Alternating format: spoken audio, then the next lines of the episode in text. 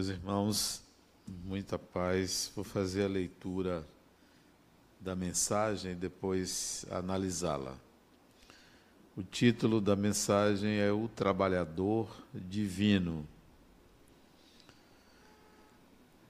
Diz Lucas no Evangelho, capítulo 3, item 17, o seguinte: Ele tem a pá na sua mão, limpará a sua eira e ajuntará o trigo no seu celeiro, mas queimará a palha com o fogo que nunca se apaga. João Batista. Emmanuel então comenta esse trecho do Evangelho de Lucas, dizendo assim: apóstolos e seguidores do Cristo, desde as organizações primitivas do movimento evangélico, designaram-no através de nomes diversos.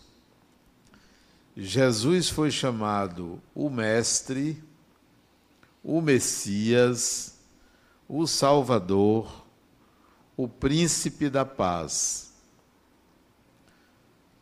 Todos esses títulos são justos e veneráveis. Entretanto, não podemos esquecer, ao lado dessas evocações sublimes, aquela inesperada apresentação do Batista, o precursor. Designa-o por trabalhador atento que tem a pá nas mãos, que limpará o chão duro e inculto, que recolherá o trigo na ocasião adequada e que purificará os detritos com a chama da justiça e do amor que nunca se apaga. Interessante notar que João não apresenta o Senhor empunhando leis cheio de ordenações e pergaminhos, nem se refere a ele de acordo com as velhas tradições judaicas que aguardavam o divino mensageiro num carro de glórias magnificentes. Refere-se ao trabalhador abnegado e otimista. A par rústica não descansa ao seu lado, mas permanece vigilante em suas mãos e em seu, e em seu espírito reina a esperança de limpar a terra que lhe foi confiada às salvadoras diretrizes.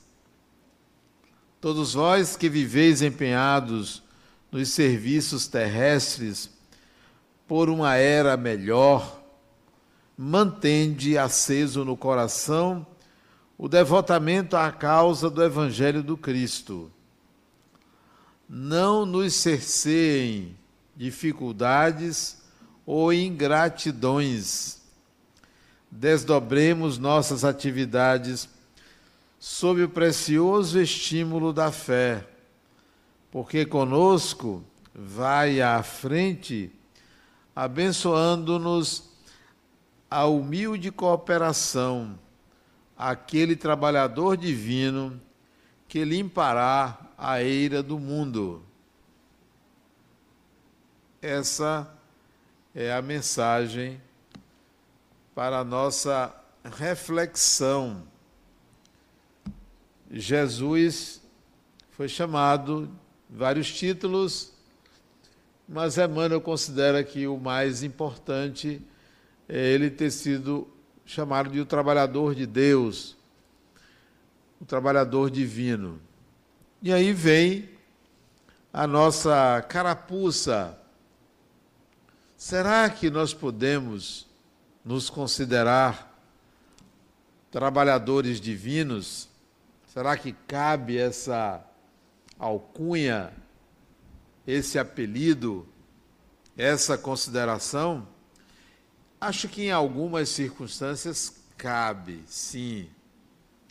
Imagina uma pessoa, uma mãe que cuida de um filho, é uma trabalhadora divina, porque ocupa um lugar divino de conduzir, de alimentar, de orientar, de acolher um ser, um espírito que está ali em condições vulneráveis. Então, sim, essa seria uma possibilidade de você considerar que uma pessoa é trabalhadora divina.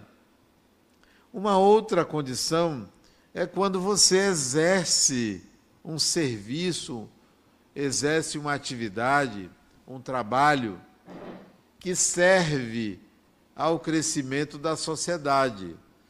Por exemplo, digamos que você seja um motorista de um ônibus, isso é um trabalhador divino. Que você seja um policial, que você é, seja alguém que presta informações num lugar público.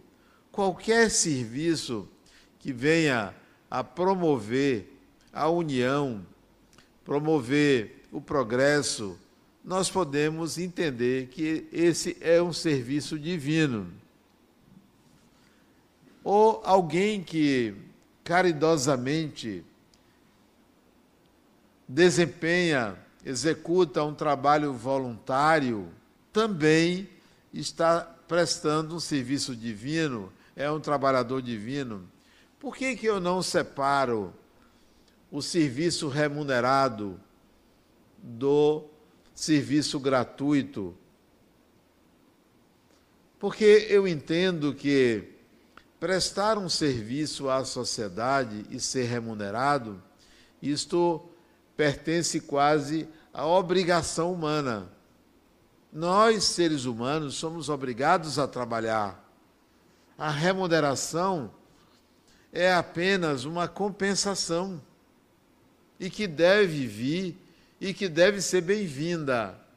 Isso não significa que só se trabalhe para se ganhar dinheiro. Quando você executa uma tarefa em benefício da sociedade e faz bem feito, você está se beneficiando, beneficiando a sociedade e aprimorando suas habilidades. Quando você presta um serviço voluntário, certamente é porque você tem um tempo livre. Certamente você já executou alguma tarefa que não é voluntária. Por exemplo, um serviço doméstico. É uma tarefa não voluntária, é quase que um trabalho, porém não remunerado. Mas é diferente de você prestar um serviço fora do seu domicílio de tal maneira que podemos igualar todas as atividades humanas que, voluntárias ou não, remuneradas ou não, atendem ao, ao progresso social, ao progresso de um grupo, ao desenvolvimento de pessoas. Então você pode ser considerado, considerada, um trabalhador, uma trabalhadora divina. Mas Talvez você também deva pensar assim: em que eu me desenvolvo no que faço? De que maneira eu cresço naquilo que eu executo em favor da sociedade? Não basta você prestar um serviço à sociedade, repito, remunerado ou não, e não crescer, e não se desenvolver. Tornar-se um robô, um trabalhador mecânico que não se aprimora, que não se modifica. É preciso que, na atividade que você desenvolve, você cresça, você se realize. E se aquilo que você executa, seu trabalho, não lhe realiza, não lhe traz uma satisfação íntima, você deve refletir sobre como alcançar isso. Se você faz algo que você não gosta, comece a se preocupar em desenvolver habilidades para fazer aquilo que você gosta, para fazer algo que lhe leve à realização pessoal. Não abandone o que você não gosta, porque você pode precisar do seu trabalho. Agora, persiga o objetivo de fazer algo que você de fato gosta de fazer, porque fica mais leve, beneficia mais as pessoas, porque você faz com muita satisfação. Será um trabalhador excepcional, porque além de oferecer o seu serviço à sociedade, você está crescendo. Que adianta você prestar um serviço voluntário porque você quer negociar com Deus? Ó, oh, eu estou fazendo bem, veja o que, que você faz por mim. Você não está crescendo. Aliás, você está aprendendo a ser comerciante, né? empresário. É o empresário, vou fazer o bem para esperar que Deus me cure, que Deus me salve, que Deus faça isso ou aquilo por mim. Você não está crescendo, você está fazer, estabelecer uma relação de troca. Simples troca. Ao invés de fazer isso, você deveria pensar assim: eu vou prestar um serviço voluntário.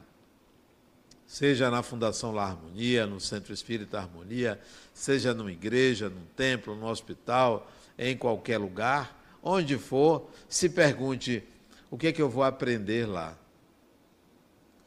A maioria vai prestar um serviço voluntário achando que vai beneficiar o outro, se colocando numa posição de superioridade.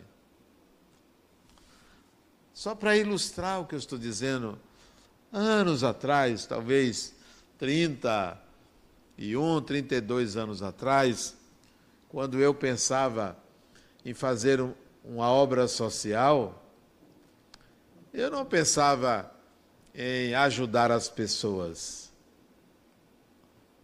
Eu não pensava em fazer algo para a sociedade.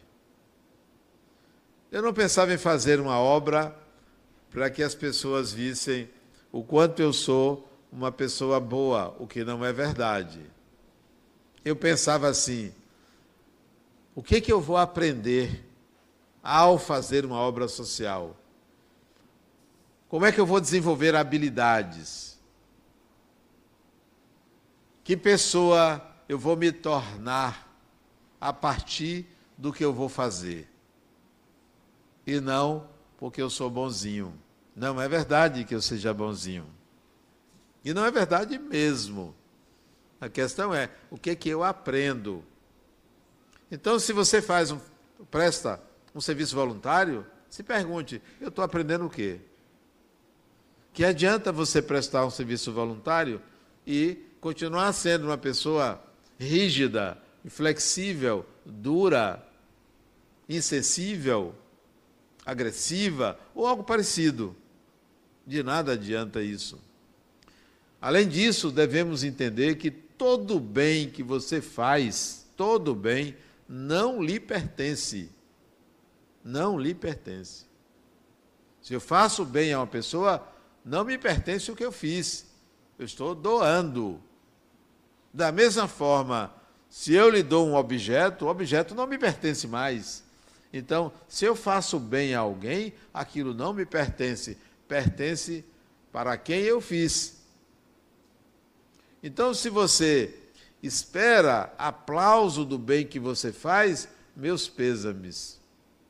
Se você espera gratidão, das pessoas pelo bem que você faz, meus pêsames duplo. Se você espera que seu filho, sua filha, seja grato a você, meus pêsames. Você faz para o outro e faz por você. O bem que eu faço lhe pertence, mas o que é que me pertence? A capacidade de fazer o que faço. Isso me pertence. E vou aprimorar a capacidade de fazer o que faço. Quantas pessoas vêm, vinham aqui à instituição dizendo assim: Adenal, eu vim aqui que eu quero lhe ajudar. A mim? Não, você está aqui por você. Você não está aqui por mim. Não, mas eu quero ajudar as pessoas. Você ainda não entendeu que você está aqui para ser ajudado. Ajudar as pessoas é ser ajudado. É por você. Cada um de nós está trabalhando na própria eira no próprio campo. Você não está trabalhando no campo do outro, você está trabalhando no seu campo. no seu desenvolvimento pessoal. Quando Emmanuel coloca que Jesus, ele fez isso, encontrou um campo totalmente caótico e ali ele organizou, esse campo era o campo dele. Refletiu em nós. Agora é você trabalhar no seu campo. O que seria isso? Olha um trabalho que todo mundo deve fazer, todo ser humano deve fazer. Campo do principal grupo do qual você faz parte.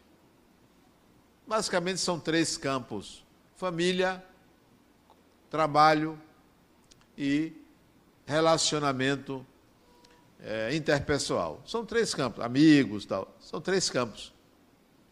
Olha um trabalho a ser feito. Eu quero trabalhar o meu campo familiar. Eu quero desenvolver a habilidade de transformar o grupo familiar no melhor possível. Não quero ter atrito com ninguém. Não quero competir com ninguém. Não quero me indispor com ninguém. Esse é um trabalho. Que tal você fazer isso? Ah, mas Fulano. Nada disso. Não é Fulano, é você. O campo é seu. Trabalhe o seu campo. No mínimo, se alguém te incomoda no ambiente familiar, silencie. No mínimo, mínimo a ser feito é silenciar. Então, esse é um campo de trabalho. É fortalecer os laços de família, fortalecer os laços afetivos. Se você mora sozinho ou sozinha, tem vizinho, tem empregado, empregada, tem diarista, tem porteiro, tem alguém que contracena com você, porque ninguém se isola e não convive com ninguém. Você pelo menos vai ao mercado, vai a algum lugar. Então, esse é seu campo, dê o seu melhor. Esse é um trabalho a ser feito. Não pense que você deve, deverá se aposentar. Tem gente que pensa em se aposentar. Eu não estou me referindo à aposentadoria legal. Né? Você tem direito, não estou me referindo a essa. É aposentar a mente. É aposentar o trabalho de melhorar os seus campos. Então a família é um deles. No segundo campo, o campo do trabalho. Ah, mas eu não trabalho mais. Preguiçoso. Como você não trabalha mais? Todo mundo tem que trabalhar. Até que idade? Uma idade é limite, 120 anos. Até ali você vai. Depois você pode dar uma paradazinha para descansar. Não pare de trabalhar. Trabalho doméstico, trabalho remunerado, trabalho é, gratuito, sei lá, qualquer tipo de atividade na qual você estabeleça uma relação de responsabilidade para com um serviço, para com alguém. Trabalhe. Não deixe sua mente ociosa só com a boca cheia de dentes, escancarada, como é o nome? Esperando a morte chegar. Não faça isso com você. Está jogando fora o restinho da encarnação. Não faça isso. Trabalhe, faça alguma coisa idealize um projeto, é, qualquer coisa que você estabeleça uma relação com a sociedade, com o outro. Esse é um campo seu. Porque senão você vai desencarnar, e todo mundo desencarna, e vai para onde? Para um asilo. Vai desencarnar para um asilo. Você fazia o quê? Ah, eu estou cansada. Estou cansado. De quê? De não fazer nada, de ter envelhecido e não fazer nada. Né?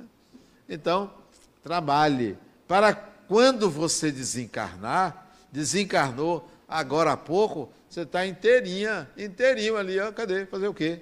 O que é que tem aí para fazer? Porque a vida continua. Continua. Ah, mas eu não acredito. Morra.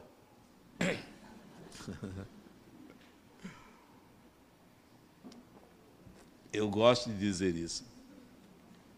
Morra. Ah, ficar querendo perder tempo para fazer alguém acreditar numa coisa é igual a você perder tempo para dizer às pessoas que a Terra é redonda. Né? E tem gente que acha que não é. Aliás, não é tão redonda, não. ela é um pouquinho ovalada, sei lá. Não, não perca tempo. Não perca tempo. Ah, não acredito. Pode continuar sem acreditar. Isso não é um problema para mim. Eu não tenho como missão fazer ninguém acreditar. a minha responsabilidade pessoal é, pelo menos, ligar o farol.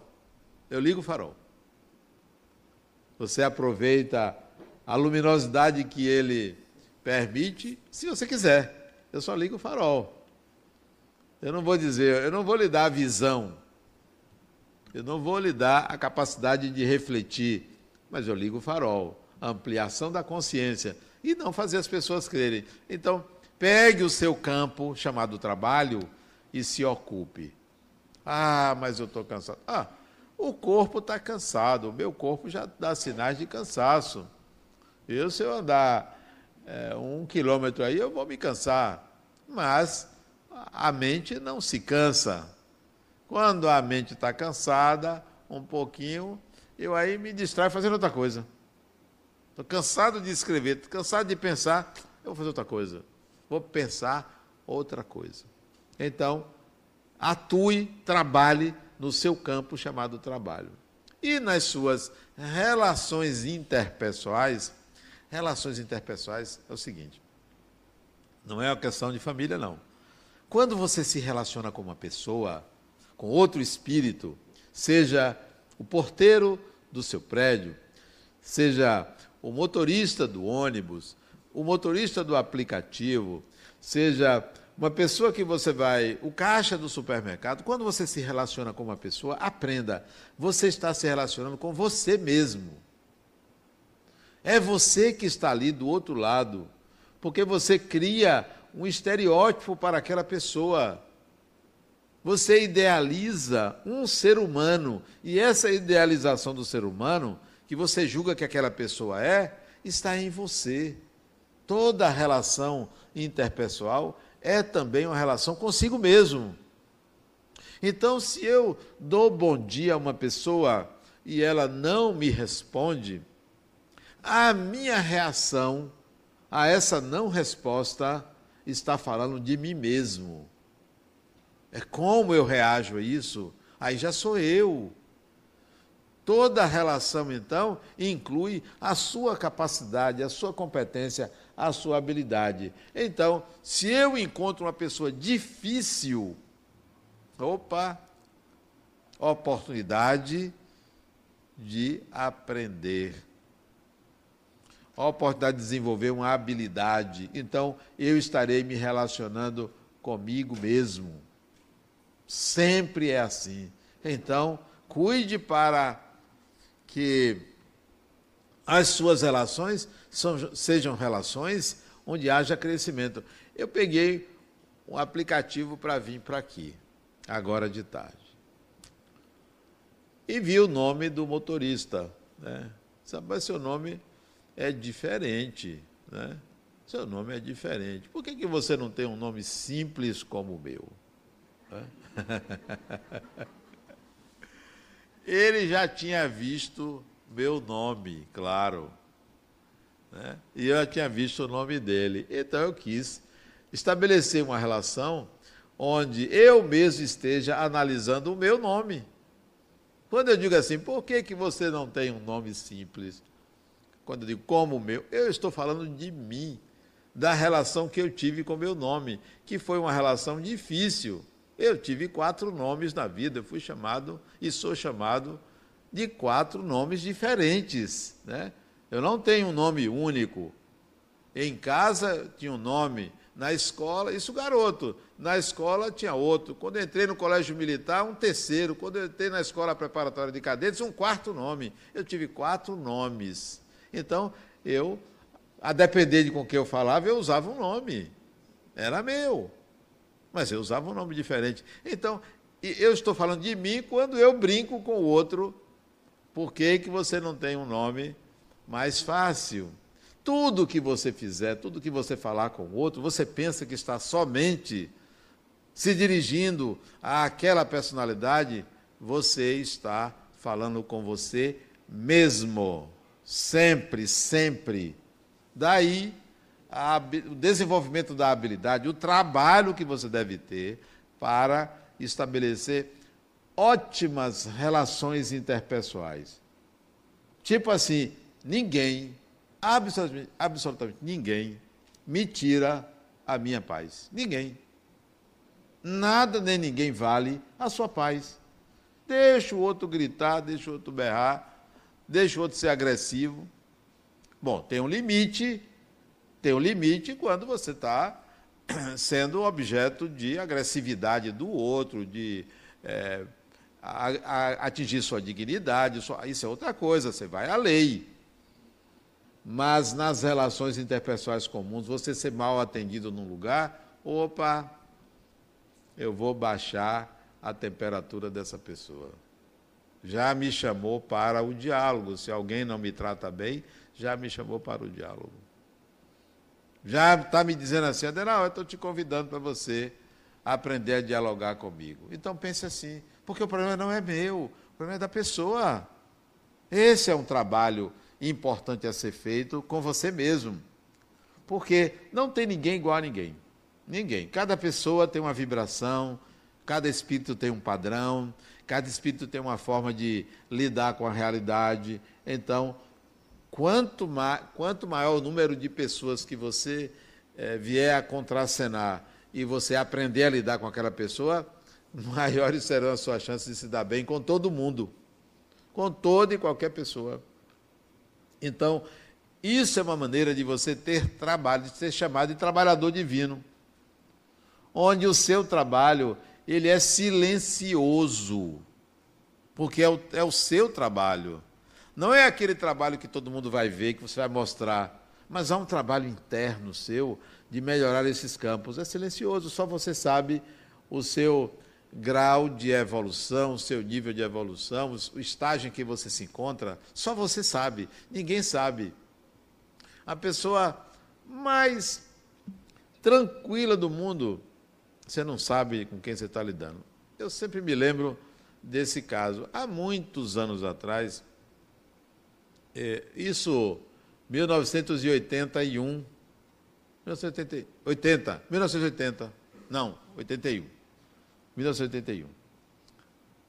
Eu estava precisando de um pedreiro, um pedreiro, para mudar os azulejos da cozinha do apartamento que eu comprei. Eu ainda era solteiro. E um, eu participava de um centro espírita ali no Maciel, Pelourinho, perto do Pelourinho. E um homem foi assistir a uma palestra. Por sinal, não foi eu que fiz a palestra. Eu estava ao lado dele. E ele chegou para mim e disse: Você sabe de alguém? Eu estou desempregado. Você sabe de alguém que precisa de um pedreiro? Ele falou comigo. E eu estava precisando de um pedreiro. E ele me disse: Olha, eu tenho experiência, já fiz isso, já fiz aquilo, tal, tal, tal. E ele falava de uma forma muito mansa. Eu devia ter uns 35 anos, deixa eu ver, não, 25 anos. Ele devia ter seus 32 anos, era mais velho do que eu. Não sei se ele já desencarnou, né? Ele disse: tá bom, eu estou precisando. Eu estou precisando. É uma cozinha pequena, era um apartamento pequeno, uma cozinha pequena e tal. E ele aceitou. Disse, olha, eu vou, vou lá ver o, o tamanho e lhe digo os materiais que precisam e quanto eu cobro. Disse, tá bom, vamos acertar. Disse, mas tem uma coisa que eu preciso lhe dizer. Eu já matei duas pessoas. Sério? Assim mesmo. Eu já matei duas pessoas. Foi uma briga num bar foi em legítima defesa. Eu fui processado, me defendi, não fui preso e fui inocentado porque, de fato, foi legítima defesa. Eu estou dizendo isso a você para que você saiba quem eu sou, o que, que já aconteceu comigo e não ter surpresas comigo. Eu não sou uma pessoa agressiva, sou evangélico e estava ali no centro espírita. E eu o contratei. Eu nunca vi um operário tão disciplinado em fazer um serviço tão bem feito quanto ele, como ele fez aquele, aqueles azulejos. E eu depois contratei ele para fazer outros serviços. Eu era engenheiro, contratei ele para fazer outro serviço. Muito bom. que, que eu quero dizer? Você não sabe com quem você está lidando. Se ele não me dissesse, eu não saberia. E não é relevante para mim estar tá perguntando, pedindo a folha corrida da pessoa, né? O que é que você sabe, o que é que você já fez na vida, quais são os ilícitos que você cometeu, se você usa droga. Isso não se pergunta a ninguém. Portanto, lide com a pessoa de tal maneira que ela possa caber dentro de você. Sempre. Ela tem que caber dentro de você. Aquele homem coube dentro de mim. Ele tinha matado duas pessoas, ele coube dentro de mim. Eu o compreendi. Quando você compreende uma pessoa, você coloca ela dentro de você. Você vai dialogar com o que ela representa em você. Quantos espíritos desencarnados são tratados como defunto, alma do outro mundo, é, obsessor, é, fantasma, sei lá, um monte de nome. No entanto, é o quê? Uma pessoa. Uma pessoa. Só é uma pessoa. Tem que caber dentro de você. Então, há um campo a ser trabalhado por você é o campo das relações interpessoais. Não julgue o outro. Porque todo ser humano, tanto quanto você, eu, somos capazes de fazer tudo, qualquer coisa. Mas nós excluímos, cancelamos, rejeitamos, julgamos. Seja por uma pela cor da pele, pelo gênero, pelo andar, pelo cabelo, pela fala, pelos vícios, por uma série de fatores nós julgamos as pessoas e as excluímos. Ora, tem que caber dentro de você, porque você poderia estar naquela mesma condição. Naquela mesma condição. Ninguém está livre. Então, quer ser trabalhador ou trabalhadora divina, silenciosamente trabalhe os seus campos. São seus, não é o do outro. Então, quando alguém vem aqui, ah, eu vou lá para aquele centro espírita que eu estou com horas livres, eu quero ajudar. Sim, me engane que eu gosto. Pode achar que você é missionário, missionária. A sua missão, quer saber sua missão? É se resolver. Essa é a sua missão. Adenal, eu acho que eu vim aqui para fundar um orfanato para criança. A maioria das mulheres pensa assim, e veio aqui para ajudar a criança. É o materno. Não, você veio aqui, criatura, para se resolver. Para se resolver. Porque espíritos não são mulheres, nem são homens, nem são isso, nem são aquilo. Espíritos se representam em corpos em estéticas, em organismos, se representam. Mas o espírito não tem esse ou aquele gênero. Está na hora então de você entender que em tudo na vida você tem que se preocupar com você, com o seu campo, com as suas habilidades e não simplesmente achar que você é mestre de alguém. Ah, graças a mim Fulano se desenvolveu. Graças a você, nada. Fulano se desenvolveu porque tem competência, porque tem habilidade. Né? Não é porque você facilitou isso, facilitou aquilo. Quando uma pessoa. Aliás, eu estava dizendo isso à minha filha outro dia. Minha filha, eu me sinto orgulhoso porque você me passou. Você tem doutorado, eu não tenho. Você me passou.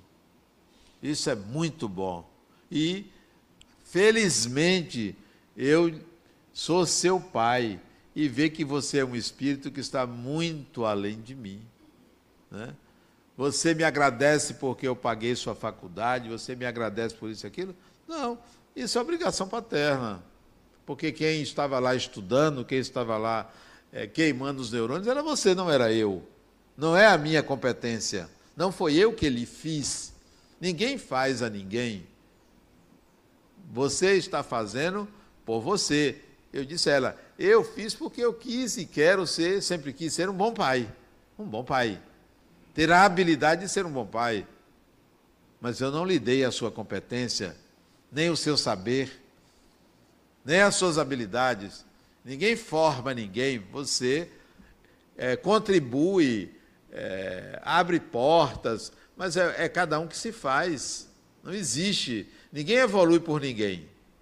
Ninguém evolui por ninguém. Então, é hora da gente trabalhar o nosso campo. Quando vocês saírem daqui, hoje, né, forem para casa, forem para o reggae, tem essa palavra reggae? Tem, tem, ainda tem? Porque eu sou das antigas. É, assim, ir para o reggae, não, não tem mais não. Como é que fala? Para balada, balada é antigo demais. Não, balada não. E para diversão, vamos botar. Não importa para onde você vai, não importa. Vá para o seu campo de trabalho. Seja sua diversão, é um outro campo. Como eu me divirto. Toda diversão que gera vício, ela lhe atrasa. Se divirta, mas não se vicie. Gere endorfinas, mas não demais. Tudo em excesso prejudica, como a própria falta. Lá no oráculo de Delfos, estava escrito assim: Conhece-te a ti mesmo, nada em excesso. Nada em excesso. Você tem um corpo que se alimenta, que lhe dá prazer, então encontre a medida. Trabalhe esse campo, encontre uma medida. São vários os campos em que você pode trabalhar, pode se desenvolver, em que você não depende de ninguém para isso. Ninguém. Ah, se eu tivesse isso. Ah, se eu ganhasse na loteria. Ah, se meu pai, se minha mãe, se isso, se aquilo. Esqueça. Esqueça. Imagina aquelas pessoas que pensam assim: ah, meu pai se separou da minha mãe, deixou a gente. Por isso que. Não, não tem por isso. Seu pai se separou da sua mãe, ou o contrário, por razões próprias. Você está nesse campo porque ele te pertence. Não é isso que atrasou você ou atrasa você. Esse é seu campo, essa é sua história.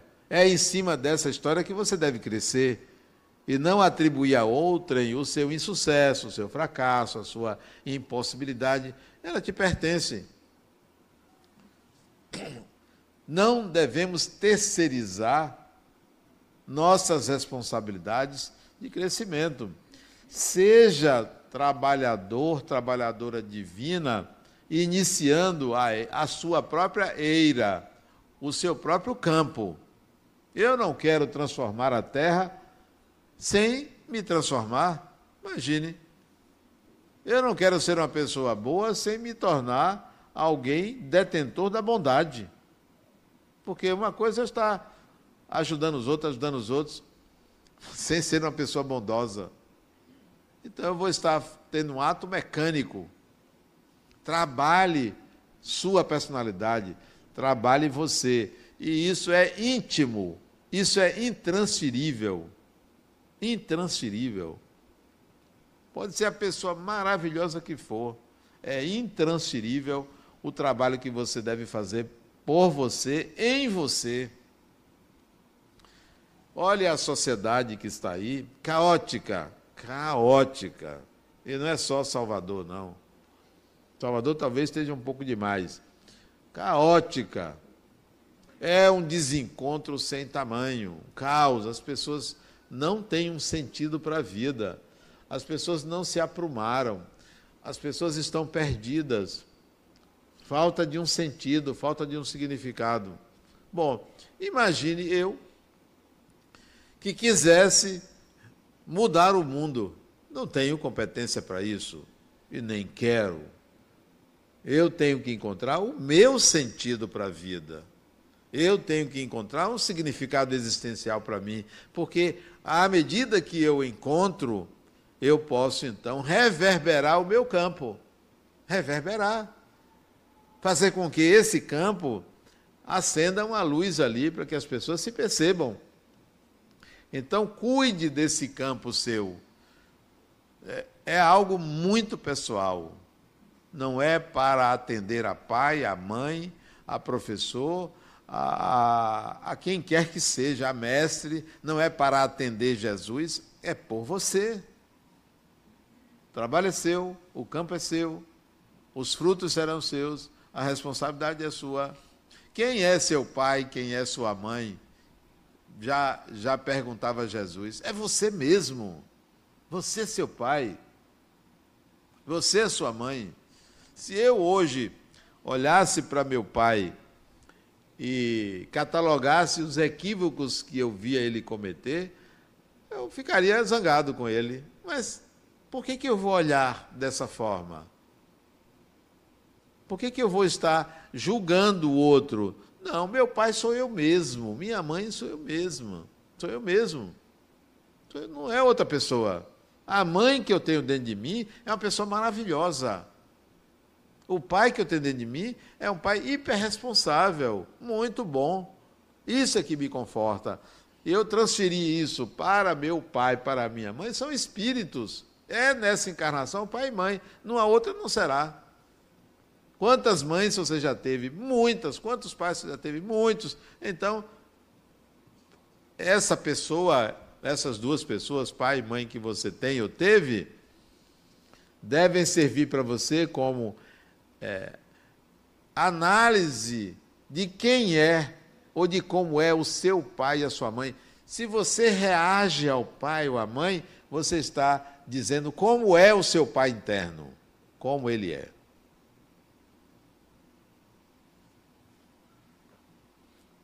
Se você reage à autoridade, você está dizendo quem você é. Se você se submete a qualquer pessoa, você está dizendo quem você é. É sempre assim. Nós não podemos estar querendo mudar as pessoas, querendo mudar o mundo, sem realizar o trabalho interno de transformação interior. De transformação interior. O externo é representação do interno externo, a representação do interno. Por mais que você maqueie a sua personalidade, por mais que você apresente uma persona ótima, mas a sua vibração não lhe engana. Uma vez, eu, isso tem muitos anos também, lá no Pelourinho, no Centro Espírita, ou no Instituto Kardecista da Bahia. Eu conheci uma senhora chamada Dona Alda. Acho que ela já desencarnou, porque era mais, era uma pessoa já com uma certa idade. Ela morava aqui em Itapuã. Dona Alda e seu, esqueci o nome dele, marido. Eram espíritas, dirigiam um centro espírita aqui em Itapuã. E nos conhecemos por um amigo comum, eu jovem, e entramos ali no Pelourinho. Aquele tempo, Pelourinho era pior do que hoje. Hoje tem assalto, tem violência, aquele tempo era pior porque era realmente a principal zona de prostituição de Salvador. Tinha drogas, tinha tudo. Mas nunca, nunca eu fui assaltado lá. Nem os frequentadores do Instituto Kardecista eram molestados. E chegando na Praça do Terreiro, o Instituto Cadecista ficava na rua João de Deus, que desce para o Pelourinho. Ela disse, Adenauer, ela sempre estava me ensinando, você não sabe o que eu estou vendo. Isso a gente no terreiro, para ir na frente da igreja que fica do outro lado da Basílica. Esqueci o nome da igreja. Alguém sabe? Hã? Não, do outro lado da catedral. São, não, São Francisco é lá no fundo, é na esquina. Esqueci o nome, Xavier. Não, é do outro lado da Basílica. O pessoal parece estar tá, tá perdido. Gente, na minha mente tem o terreiro. Tinha lá a Basílica, do outro lado, é só isso. Francisco é lá no fundo.